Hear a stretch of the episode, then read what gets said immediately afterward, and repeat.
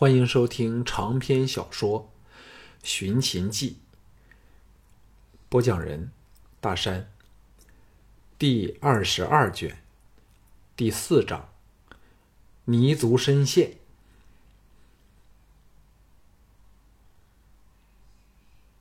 由于项少龙休息了一会儿，神经松弛了过来，感官特别敏锐。更加上连对方是董淑贞、杏月、祝秀珍，甚至较少可能的小瓶儿，都弄不清楚，那种刺激是难以抗拒的。费了很大的定力，他才闪脱了他的香唇，凑到他耳旁说：“你是谁？”那女子娇喘吁吁地说：“你有很多女儿家这样来找你吗？”项少龙仍认不出他蓄意改变了他的声音，笑着说：“恰恰相反，假如以前有女孩子这么来过，我便会误把你当做是她，还何用问你是谁呢？”女子用力抱紧他的腰，把俏脸埋到他胸膛上，以蚊那般的声音说：“但也可以是你有很多女人，所以一时分不清。”是谁来相救的？项少龙一刻肯定，此女绝非小平儿或杏月，因为前者正生自己的气，而后者则该知道自己守身如玉，不受引诱。顺手在他身上摸了几把，低笑说：“若是如此，我便应在你钻入被内时立即用手认人，不用再问你了。”女子一屋作声，似是颇无颇为情动。项少龙按耐不住，一个翻身，半抱半压的把他搂了个结实，同时探手到席旁的小鸡上拿火折。女子娇吟一声，把他的手扯了回来，嗔道：“你难道不怕人难堪吗？现在哪是点灯的时候啊！来吧，只要有点星光。”项少龙也可以勉强看到他的脸廓，偏在这个寒冬之夜，又在船舱被窝之内，使他睁眼如盲。但偏是这种情况，特别容易使他燃起情欲之火。尤其想到她是董淑贞、祝秀珍，又或小宁儿三女之一，无一不是烟行烟视媚行的惹火尤物，一颦一笑都使人欲醉。这种至为刺激的感觉，更使他难抵着又肉又。幸而隔着几重衣物，否则可能已经把持不住了。项少龙隐隐觉得，假如这样的占有对方，只代表了自己与其他的好色的男人没有分别，是某一种形式的投降。所以，对方在怀内的扭动撕磨，虽然带来了强烈的诱惑，而自己也起了生理上的反应。但仍强压下狂生的怒欲火，上身扬起了一点故意骗他说：“我知道你是谁了。”体下的女人娇躯微颤，说：“我是谁呢？”凭他震惊的微妙反应，便知他以为自己是不能猜中他是谁的。这么说。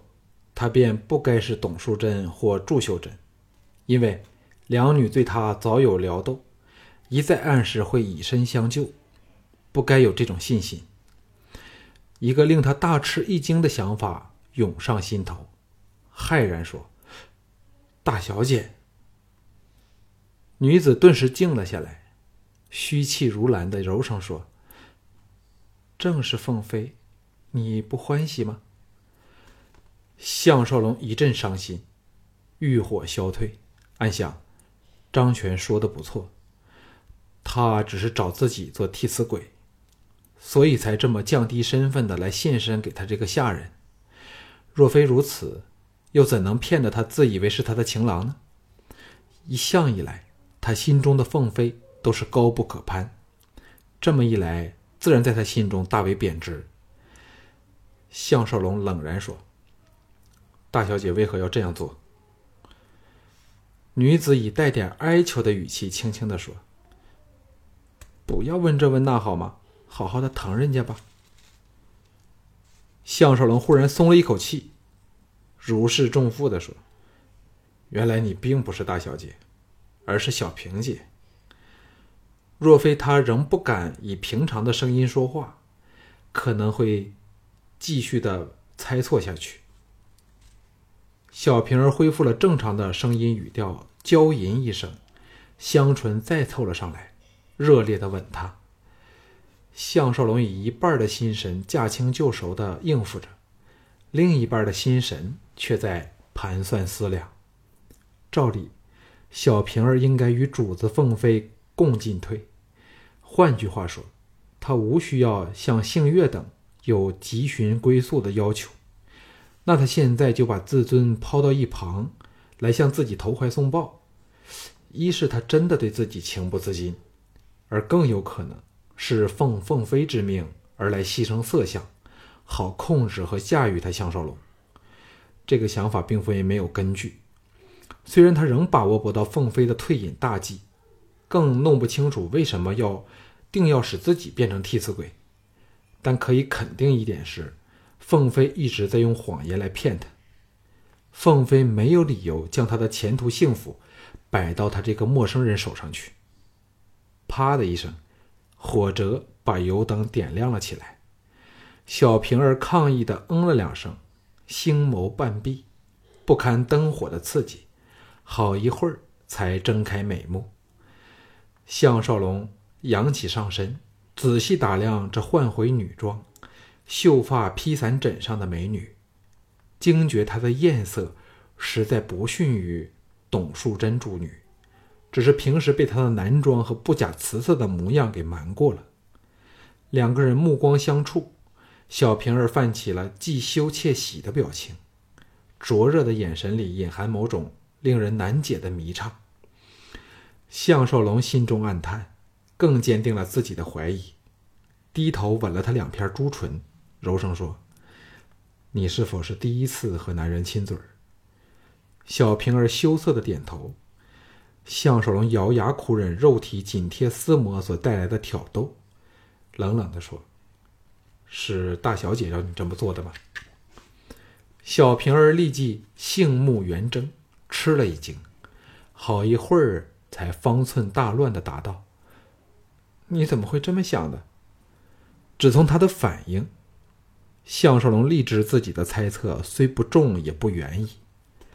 若他只是因自己情不自禁来向他投怀送抱，听他这么说，自然是大受伤害，不是大怒而去，就是一副含冤受屈的可怜样。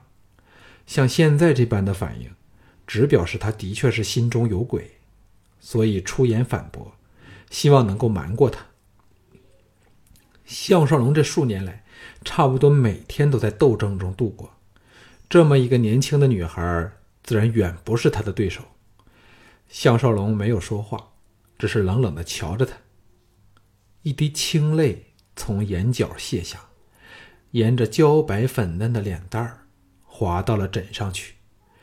小平儿别过俏脸，避开他无情的目光，神志崩溃了的似的，默默洒泪抽泣，悲切的说：“你不欢喜我。”项少龙睡到他侧旁，举袖为他拭泪，淡淡的说：“其实我早该猜到是小平姐，换了是其他人，在钻入我的被窝前，是该懂得先脱掉衣服的。”小平儿抽停止了抽泣，无助的说：“你这人真厉害，人家投降了，好吗？”项少龙心中一软，自己是否太残忍呢？竟用这样的手段对付如此娇痴可爱的一个少女，而他只不过是尽忠于主子罢了。为了缓和他的情绪，项少龙虽然遂道：“你这样很好看呀，为什么整天要以男装示人呢？”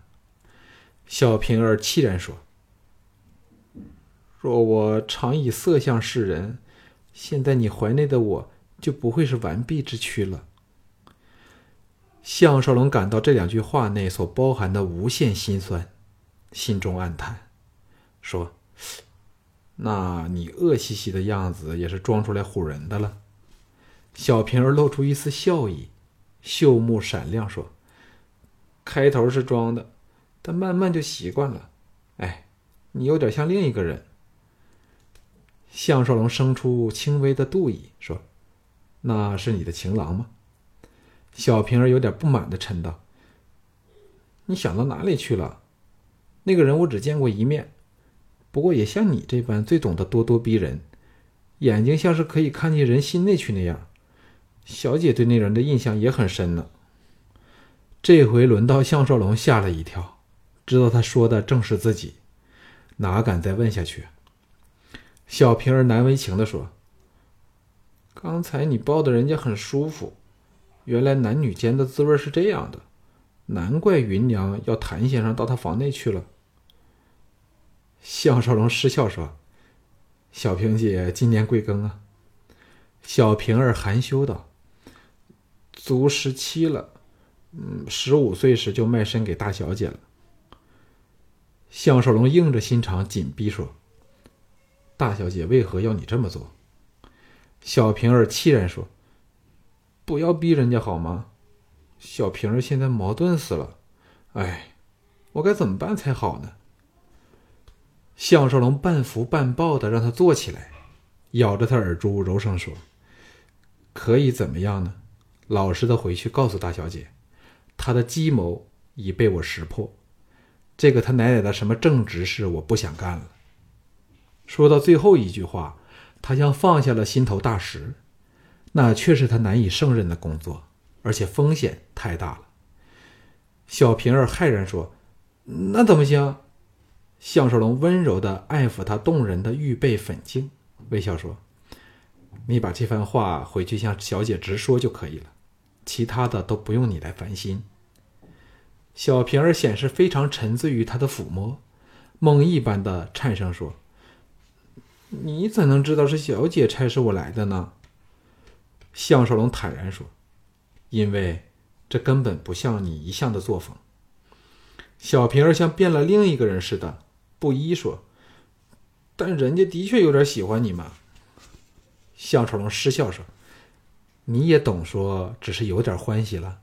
来，乖乖的回去，我不想在你是奉命的情况下得到你。”小平儿嘤咛一声，投入他怀里，心颤神迷的说。小姐说的不错，你是个很特别的人，与其他男人都不同。项少龙满怀的软玉温香，不禁又激起了欲焰，吃了一惊，暗知绝不可神迷失手，否则就不能辞去执事之职了。半强迫的把他抱了起来，送到门口。小平儿忽然大胆的伸展双臂，搂着他脖子，献上热吻。缠绵一番后，小平儿才带着幽怨的、可把他的心搅碎的眼神，依依不舍的离开了。项少龙下了门插，强迫自己什么都不想，倒头大睡。天明时，萧月潭神态舒畅的回来了，听到他昨晚的艳遇，大雅小平儿的行为，点头说：“你想被凤飞辞退？”不失为明智之举，这叫多一事不如少一事。但我始终不明白他为何这么做。咦？项少龙见他一脸惊容，吓了一跳，说：“什么事啊？”萧月潭变色道：“你说昨云娘昨夜来找我，是不是也是出于凤飞的指示啊？否则小平儿怎么知道我到云娘处了？”项少龙舒了一口气，说：“哎呀，你不要吓小弟了好吗？现在我是惊弓之鸟，就算是那样，那也不值得大惊小怪呀。”萧月潭哑然失笑说：“因为倘若如此的话，云娘的话就不很可靠了。我从他那里得到的，便可能是假消息。”项少龙凭窗远望，说：“管他他是真是假，总之我是不干了。”咯咯两声，萧月谈道：“谁？”小平儿的声音在门外应道：“谭先生早安，大小姐召见沈执事。”项少龙和萧月潭交换了个眼色，才推门出去。小平儿避开他的目光，领路朝长廊一端走去。他不但恢复了男装，而且紧绷俏脸，似乎昨晚的事从来没有发生过。项少龙很想逗他两句，但知道这只是自寻烦恼，遂压下这种这股冲动。项少龙像是首次踏足凤飞在船上的闺房，那比项少龙的房子大了一倍，分前后两段，被一道垂帘隔着，外面是一个小厅的摆设。凤飞当然不会在绣榻上等他，这时他侧卧于一张铺着兽皮的卧机。上身斜倚软垫，头发有点像刚醒来时的凌乱，玉脸朱唇，透出一股诱人的娇慵美态，看得项少龙怔了半晌，才懂得失礼。暗想：难怪美女真可倾国倾城了。像她这种角色，这时代以女人为私产的权贵，谁不想据为己有？不你争我夺，那才是怪事儿呢。小平儿关门退出房外，凤飞容色平静，指指身旁一张小席说：“请坐。”项少龙见他毫无愠色，摸不着头脑的坐了下来，鼻内立即充盈由他身体传来的雅淡幽香。凤飞微微一笑说：“小平儿绝非是你的对手。”否则怎么会被你几句诈语就露出破绽来？项少龙想不到他如此的坦白直接，力感不易招架，干咳两声说：“我可否说句真心话呢？”凤飞淡淡的说：“若是要辞职不干，就最好不要说。”项少龙有点手足无措，但又大惑不解的说：“小姐留我还有什么意思啊？”凤飞眸子一转，道：“昨天张全找你说话，是否想收买你？”项少龙苦笑道：“不用我说，你也该知他是怎样是想怎么样了。我真不明白，为什么要把他留下来呢？将他给跟沙莉一起逐走，不是更干净利落吗？”凤飞嫣然一笑，凤目生辉的柔声说。让我们一宗一宗的来说，好吗？现在我只有两个愿望，你想听吗？项少龙收摄心神，沉声说：“若是小姐的秘密，最好不要说出来。”凤飞不以为许，笑意盈盈的说：“你不但是个特别的人，还是个非常古怪的人。我所认识的人中。”即使是所谓淡泊名利的高士，他所以能自命清高，皆有本身的条件，例如不愁衣食、生活富足等等。可是你这人，连御者的微薄酬劳都不肯放过，但偏又摆出毫不在乎、不怕饿死的样子。沈良，你来告诉我是怎么一回事好吗？项少龙暗暗心惊。知道自己因为心切离开，露出了破绽，惹起了这个狡猾美女的疑心，忙补救说：“哎，这正是我的性格使然，既不肯低声下气求人，更不愿被人像呆子一般的牵着鼻子走。哈，大不了就饿死街头，我才不在乎呢。”凤飞细看了他好半晌，似乎要从他的神色观察观察他说话的真假。片刻后才说：“只看你现在的坐姿神态，便知你不是惯于屈居人下的人了。